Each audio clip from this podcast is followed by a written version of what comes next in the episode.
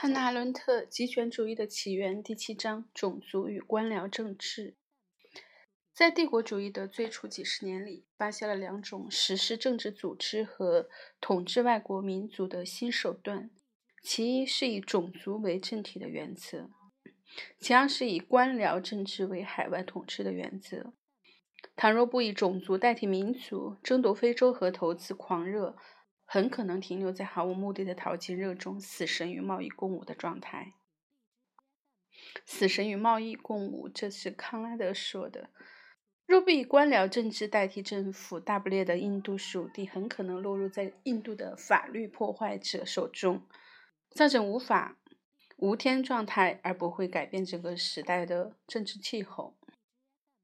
这两种发现实际上都在非洲。种族是对一部分人类的应急解释。种族是对一部分人类的应急解释。欧洲人或文明人都无法理解那一部分人，他们的人性使移民惊恐和羞辱，这使移民们不再将他们视为同一类人类。布尔人对非洲遍布。遍地布满野蛮人的大陆，惊异何人状态的回答就是“种族”一词，以此解释他们领会和顿悟的疯狂念头。这种念头仿佛一道闪电掠过明朗的天空，消灭一切野人。这种回答造成了近代历史上最可怕的屠杀。布尔人灭绝霍登托特部落。卡尔彼得斯在德国的东南非洲殖民地随心所欲的屠杀，大批杀害和平的刚果人，使刚果人从两千万到四千万锐减到八百万人，或者最恶劣的是，造成了使这个胜利这种胜利者的评定手段成为最普通的，成为普通的令人尊敬的外交政策。但一九零零年德国远征军镇压中国的义和团起义时，从未有过哪一个文明国家的元首像威廉二世那样告诫说：“正如一千年前的匈奴匈奴人一样，在阿提拉率领之下获得至今人流青史的名声，所有德国的名字也要用这种方式留在中国，叫中国人再也不敢斜视一下德国人。”说到这里，就是义和团的那种野蛮，所以。也被当成了一个种族吗？无论种族论是欧洲内部生长的一种意识状态，还是一种用于粉碎经验的应急解释，它总是吸引着西方文明中最坏的成员，而官僚政治是由最优秀的成员发现并为之吸引，有时甚至吸引欧洲知识分子中目光最敏锐的阶层。根据下级报告来实行统治的行政主管。以比东方暴君更怀敌意的秘密发布命令，这些暴君都出自冷酷无情和无视法律的军事原则的传统。长久以来，这种人靠现代骑士童年的忠诚、认真的理想而生活，用光明的爱去保护孤苦无援的原始民族。这让他进入了一个由旧日的三位一体。这个三位一体是指的战争、贸易和海盗行径主宰的世界，无论是好是坏，便能完成任务，而且不是以一种复杂的游戏要求主宰一个民族的远地投资政策，不像过去那样只是为了自己发财，而是为了另一个国家的富裕。官僚政治是扩张游戏的巨大组织。每一个地区都是进一步卷入游戏的阶石，将每一个民族都看成实行进一步征服的工具。虽然种族主义和官僚政治说到底在许多方面是互相关联的，但是他们分别的被发现和发展。任何一个牵连在种族主义和官僚政治发展成熟过程中的人，谁也不能完全理解这种结合所提供的权利、智、积聚和毁灭的潜力。克洛莫勋爵在埃及从一名普通的代办变成一名帝国主义官僚。他不会梦想将行政手段与屠杀结合起来，如卡特希尔在四十年后直截了当所说的行政屠杀，而只会在南非的种族狂热中梦想组织屠杀，以达到建立自成体系的理性政治社群的目的。如同纳粹在种族灭绝集中营里所做的那样。到十九世纪末时，欧洲一些航海民族的殖民事业取得了两种杰出的成就：在新近发现的人口稀少的土地上建立新据点，采用母国的法律和政治制度；在一些著名的异域国家里。在外国民族中间建立航海和贸易战，它的唯一功能是促进从来不是和平的世界珍宝交易。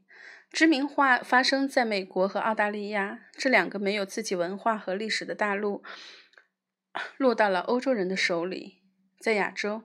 典型方式是贸易战。几个世纪以来，欧洲人尚未显示出要在那里实施永久统治的野心。征服、减少当地人口或永久居住的意图，这两种海外事业的形式经历了长期稳定的发展，时间近两百年。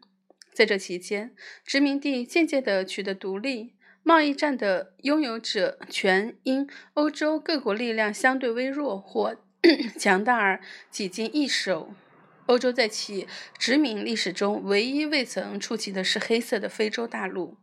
它的北岸由阿拉伯各民族和部落居住，当时已很著名，并从古代起就通过不同方式进入欧洲影响的范围。这些地区人口分布较密，无法吸吸引移民，而且太贫瘠，不适宜开发。他们遭受各种各样的外来统治，或处于无政府状态。然而奇怪的是，在埃及帝国衰亡和加大基遭毁之后，他们从未真正的建立独立或建立可靠的政治组织。事实上，欧洲各国一次又一次地越过地中海，试图强行统治阿拉伯土地，将基督教堂强加给穆斯林各民族。但是，他们从不试图像对待海外属地一样对待北非的领地。相反，他们常常渴望使这些北非民族加入各自的母国。这种由来已久的传统，虽然近来仍被意大利和法国采用，但是在19世纪80年代后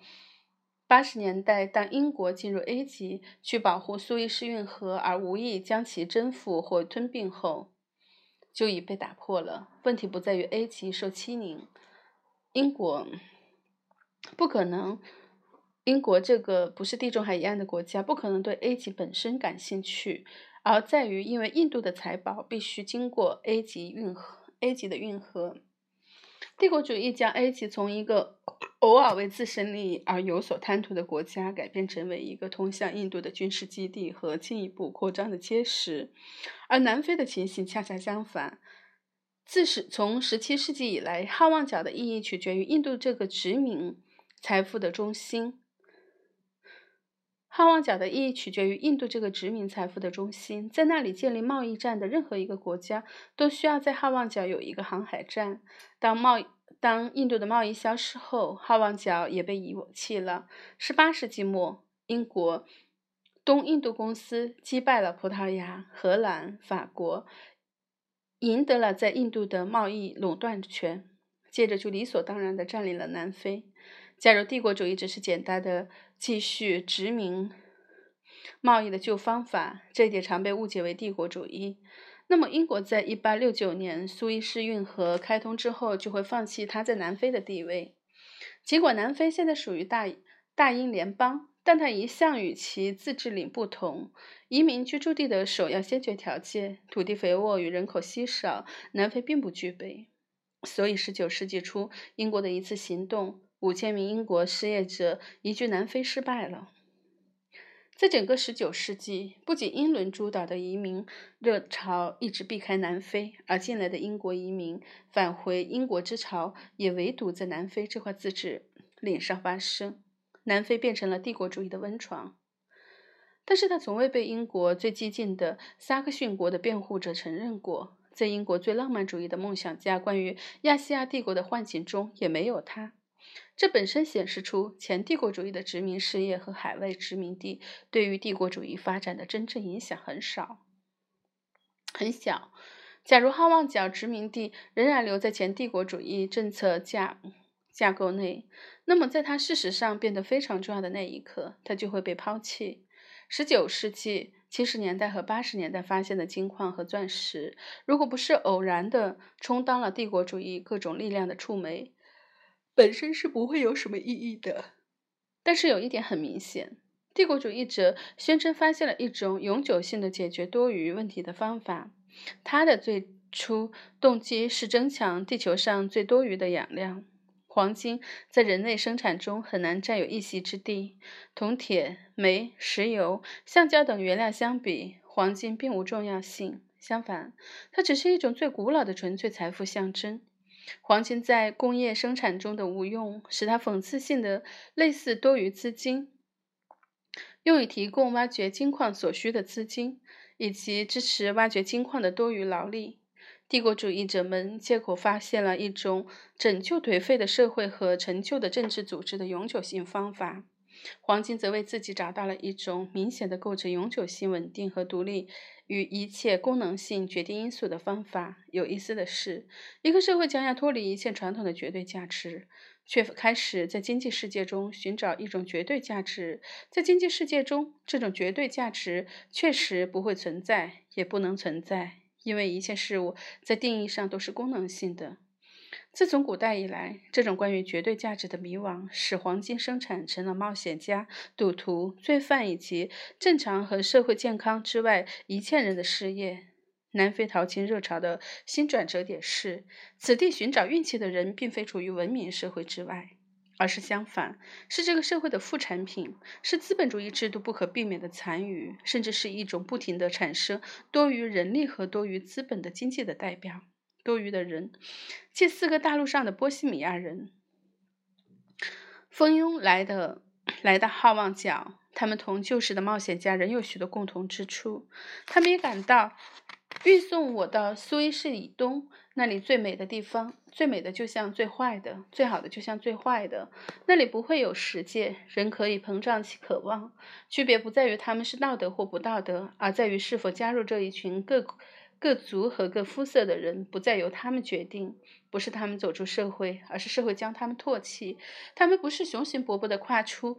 文明许可的界限，而是无用的、失去功能的牺牲品。他们唯一的选择是否定的选择，是反对工人运动的决定。其中多余的人中的最优秀分子，或受过受到过过剩事物威胁的人中间的最优秀分子，建立了一种对抗社会。人们通过这种社会，能够找到一条回到一个有友情、有目的的人类社会去的道路。他们对于自己的同类是微不足道的，对于发生在他们身上的事情，他们就。就像活着的象征是人类荒诞制度的抽象表现和见证人，他们不是像旧时冒险家的个人，他们是各自事物的影子，各种世界的影子，而他们对这些世界却无能为力。他们就像康拉德的小说《黑暗的心》中的克茨先生一样，空虚到内心，鲁莽而不坚强，贪婪而大胆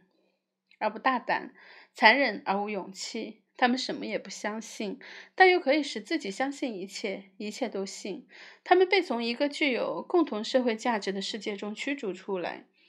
被扔回自身，再也不会落到更差的处境，除非他们的才智随时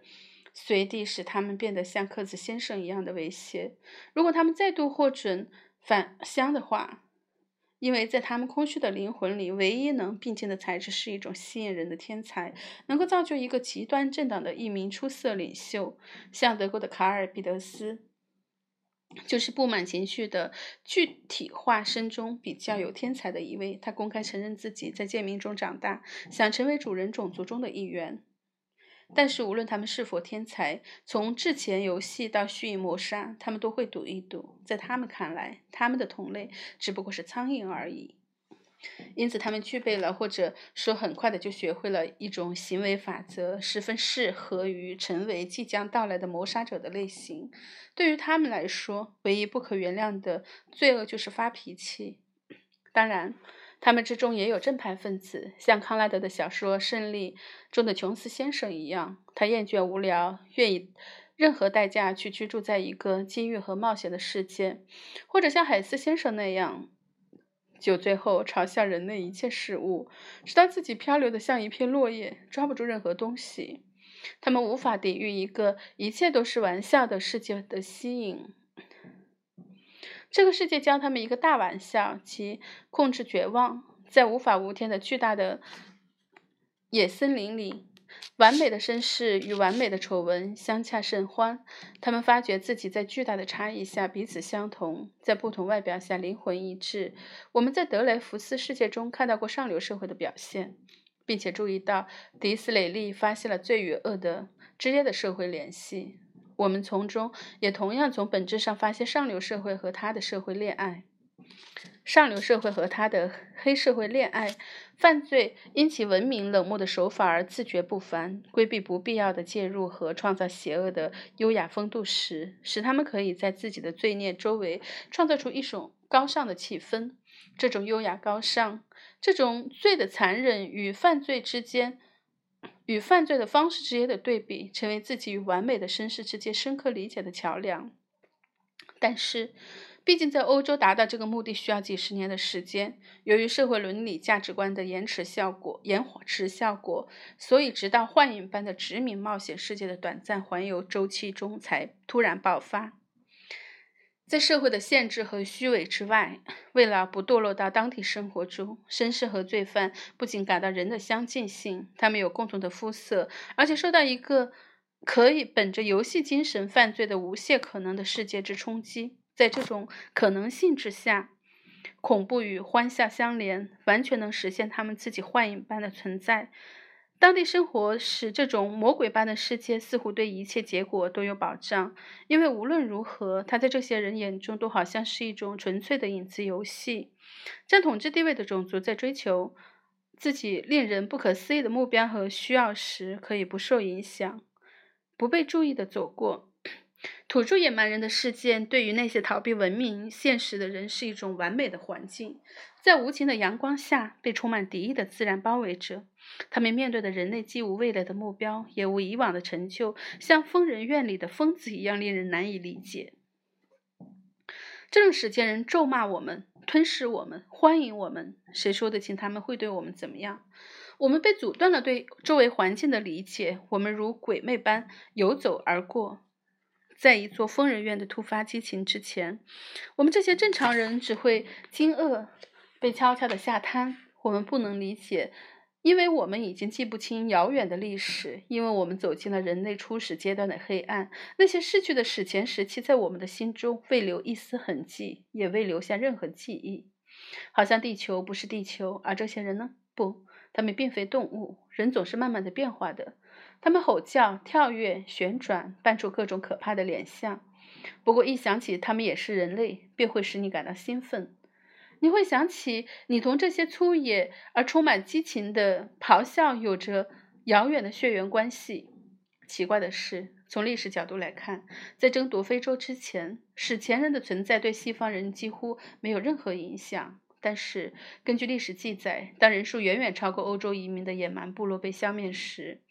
当一船船黑人被当作奴隶贩卖到贩卖到贩运到欧洲人主宰的美洲大陆时，甚至当人们孤身漂流到这个黑暗大陆内地，那里的野蛮人数量之多足以构成他们自己的世界，一个愚人的世界，而欧洲冒险家们又以追逐象牙而使他们更愚蠢时，实际上并未发生多大的事情。许多冒险家在一个人口过多的大陆上沉寂的旷野里发疯时，发疯了。人类在那里的出现，只加深彻底的孤独，一种未经改造的、绝对充满敌意的自然环境。谁都不愿意花力气将它改造成人类的风景地。似乎在一种崇高的耐心中，等待人类异想天开式的、天开式的入侵能结束。但是他们的疯狂依然只是一种个人体验，而且毫无结果。在争夺非洲期间，到达那里的人使这一切都改变了。这些人不再是孤独的个人，整个欧洲都致力于获得成功。他们集中在非洲大陆南部，在那里同布尔人相遇。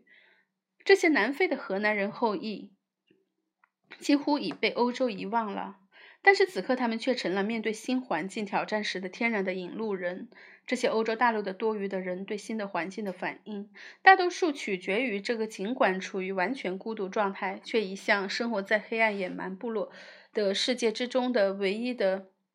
欧洲群体对这个环境的反应。17世纪中叶，荷兰移民驻扎在好望角，向航船行去印度的船供应新鲜的蔬菜和肉类。布尔人就是他们的后代。到了19世纪，一小群法国的胡格诺教徒追随他们的脚步来到这里，因此只有借助较高的出生率，才使这个少数荷兰人分支发展成一个小规模的民族。他们完全同欧洲历史潮流隔绝，走出一条路。在他们之前，鲜有其他民族这样做过，而且绝少成功。布尔民族的发展中有两个主要的物质因素：土地特别贫瘠，只能用于天然的养大量的养牛；黑人人口众多，组成部落，以游牧狩猎为生。贫瘠的土地使人不可能相邻而居，因此荷兰农业移民无法像在故国那样组成村落。一个较大的家族相互之间远隔着沙漠，被迫形成血缘组织。只有实时时存在的共同敌人，人数压倒白人移民的黑人部落的威胁，在防止这些家族之间发生相互的战争。土地贫瘠与土著众多，在这两个问题的解决方案便是实施土地贫瘠与土著众多这两个问题的解决方案就是实施奴隶制。但是。对于事实上发生的一切情形，用“奴隶制”这个词来描述是远远不够的。首先，奴隶制虽然蓄养了相当一部分的野蛮人口，但绝不可能蓄养全部，因为布尔人很难忘记他们第一次看到。的可怕情景，那个人种的人出于人的骄傲和人的自尊感，无法容忍自己成为别人的奴隶。这种恐惧，自己在任何情况下都不应该成变成那样。这就是奴隶制的基础，同时也成了种族社会的基础。人类记得各民族的历史，但是对于史前部落，却只有传说中的知识。种族这个词的确切确切含义，只有当人们面对这样的一些。未经历史记载、不知他们自己的任何历史的部落史才得以成立。我们不知道他们究竟是代表史前人、地球上人类生命的最初形式的人种偶然生存下来的标识标本，还是我们所不知的一种文明因遭遇我们同样不知的一种一场大灾难而幸存下来的时候人。我们当然很像一场巨大灾变的。幸存者，这场灾变之后又有一小一系列的小灾难，直到最后，在那单调的好像是人类生活的一种自然条件一样，在社会情况下，这种意义的种族只有在那些自然条件特别险恶的地方才会存在。造成了他们与其他人种之间的区别的，不是他们的肤色，而是他们的行为举止像在自然界的一部分。他们对待自然就像对待无可争议的主人。他们为并未创造一个人类世界，一种人类现实。因此，自然界就以主宰的身份，始终是唯一的、无比强大的现实。相比之下，他们看上去就像是幻影，像鬼一样的不真实。他们本身就是自然的人类，他们缺少具体的人类特点及具体的人类现实，因此，当欧洲人屠杀他们的时候，并未意识到自己在犯谋杀罪。再者，在欧洲大陆上对土著部落的毫无意义的屠杀，与他们的部落之间相互杀戮的传统是一致的。在欧洲土著的一切的战争中，灭绝敌方部落一向是一条规律。即使当一名黑人领袖偶然在他的名下统一了几个部落，仍然不会废止这条规律。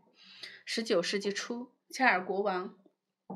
统一了祖鲁人部落，建立了具有特殊纪律的类似战争时期的组织，但也并没有建立起一个祖鲁民族或民族国家。他只是成功的灭绝了共有一百多万人口的一些弱小部落。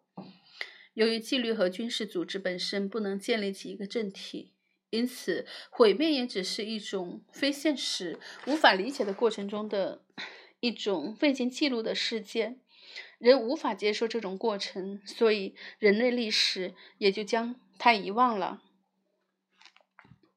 布尔人的奴隶制是一个欧洲民族适应一个黑人种族的一种形式。只有在表面上类似一般的历史状况，以及奴隶只是征服或奴隶贸易的结果，并无一个政治实体、一个社团组织将布尔人细节在一起，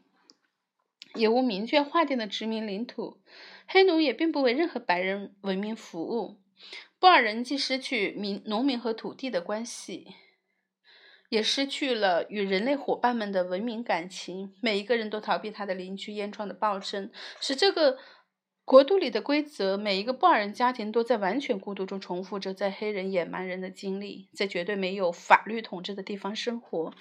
不会在丑闻、绞刑架和疯人院的神圣恐惧中。和善的邻居们准备朝你欢呼，或者在刽子手和警察之间脚步欢快地向你扑来。他们统治了各个部落，寄生在劳动者之上，具有与土著部落首领非常相像的地位。而这些部落首领们的统治权是被他们灭除的。总而言之，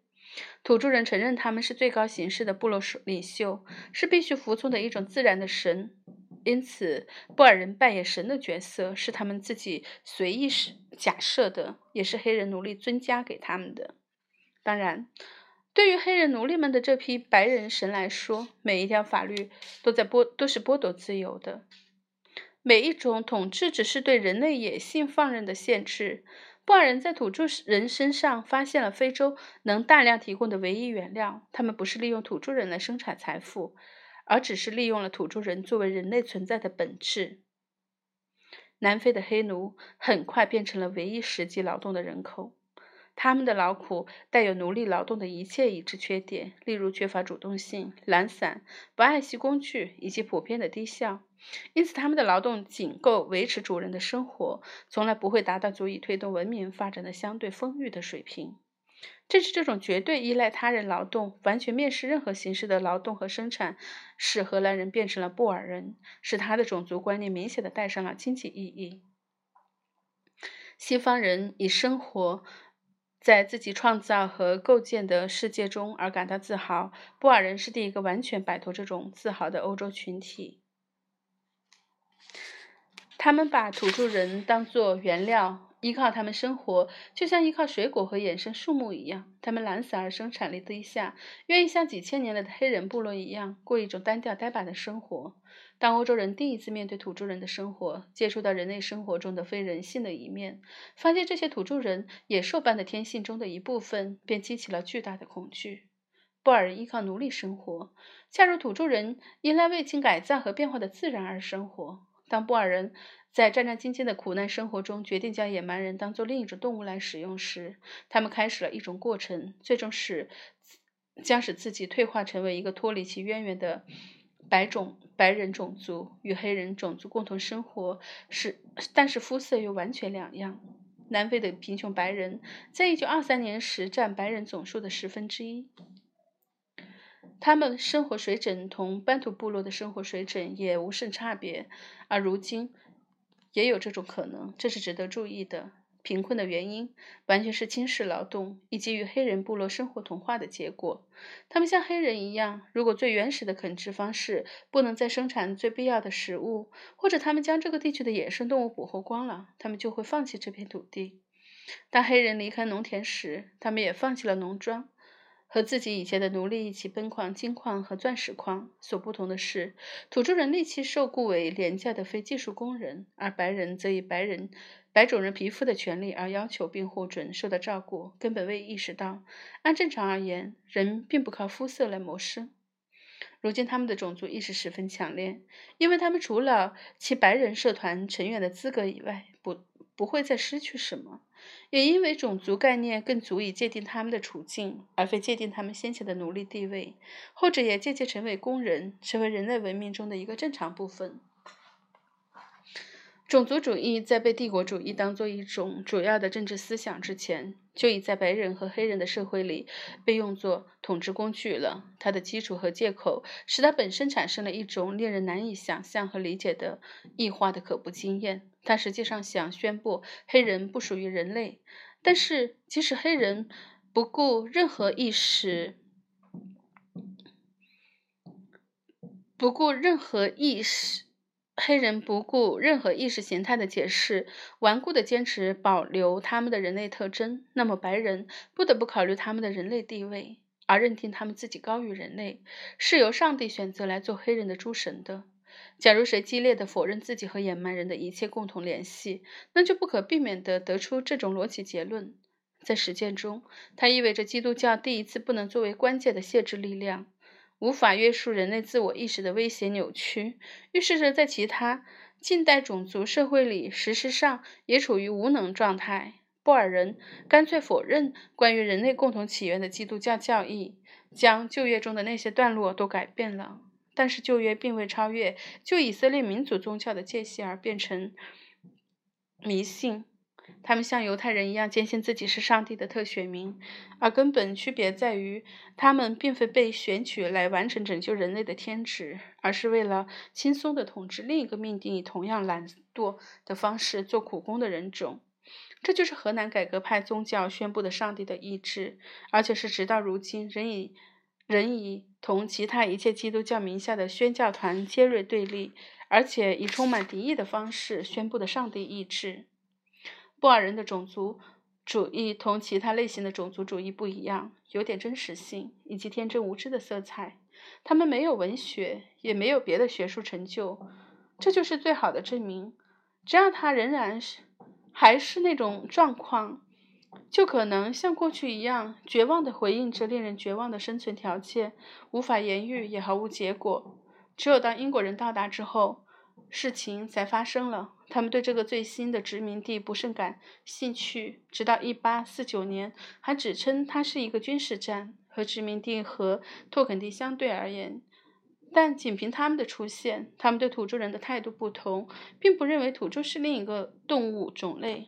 他们后来一八三四年以后尝试废除奴隶制，特别是确定土地财产的固定边界，在停滞的布尔人社会中引起了剧烈的反应。布尔人的这些反应，在整个19世纪以同样的方式重复出现。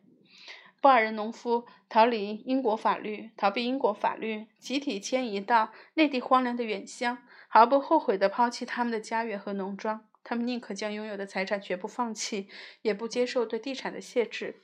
这并不意味着布尔人不以他们曾住过的地方为家园。他们至今仍以后来的移民更感到非洲是自己的家。不过，这是指非洲，而不是确定的具体领土。他们那种异想天开的集体迁移，使英国殖民管理区大为惊愕。这清楚地显示出，他们已将自己看成部落，失去了欧洲人那种对领土的感情，没有那种自己国土的概念。他们的行为正像在黑色大陆上漂流了许多个世纪的黑人部落一样，无论在哪里临时落脚，都感到自在。每当要他们明确定居时，便像躲避死神一样的逃逃走。一切种族组织的特点就是无根。欧洲人运动的有意识目的就是将人们转化为定居部落。这在布尔人早些悲惨的尝试中已经可以观察到。无根作为一种有意识目的，可以追追溯到最早时对一个多余的人的毫无立足之地的世界的仇恨。因此，它的毁灭变成了一种最高的政治目的。布尔人的无根是早先从劳动下解放出来和不存在的人类建造这世界的状况的自然结果。同样深刻的类似性可见诸于各种运动和布尔人对特选的解释之间。但是，当泛日耳曼、泛斯拉夫或波兰救世主义等等运动的特选概念多少是一种有意识的统治工具时，布尔人滥用基督教信仰的根源却是一种可怕的现实。可怕的现实：悲惨的白人被同样不幸的黑人当作神来崇拜。他们没有力量将现有的生活环境转化为一个文明的世界，他们就只能在自身中发现最高价值。但是，无论种族主义是灾难的自然结果，还是造成灾难的有意识工具，它总是紧密地联系到轻视劳动。仇视领土界限、普遍的无根心态，以及积极的相信自己是由神选、神特选的。早期英国及传教士、士兵、冒险家统治南非，并不明白布尔人的态度具有某种现实基础。他们不懂得欧洲人的绝对优势地位，他们对此毕竟像布尔人一样有兴趣。若不通过种族主义，是很难维持的。因为欧洲人的永久移民区毕竟在数量上太少，例如居住在南非的、在非洲的欧洲人像野蛮人一样行事的话，就是因为当地的习俗如此。而且在他们简单的功利主义的头脑中，倘若为了一个白人神明统治黑人，的幽灵的幻想而贡献生产力和利润，那将是愚蠢的。随着黄金热潮中，英国和欧洲其他各民族、各族人来殖民，他们才逐渐调整为稳定的居民。此时，欧洲文明哪怕是用利益动机，也无法再诱使他们回去了。当他们抛弃最高的动机时，也失去了欧洲与和欧洲人较低诱因的接触，因为在一个谁也不想获得任何东西、任何人都变成一个神的社会里，两者都失去了意义和魅力。这是第一部分黑色淡露的幻影世界。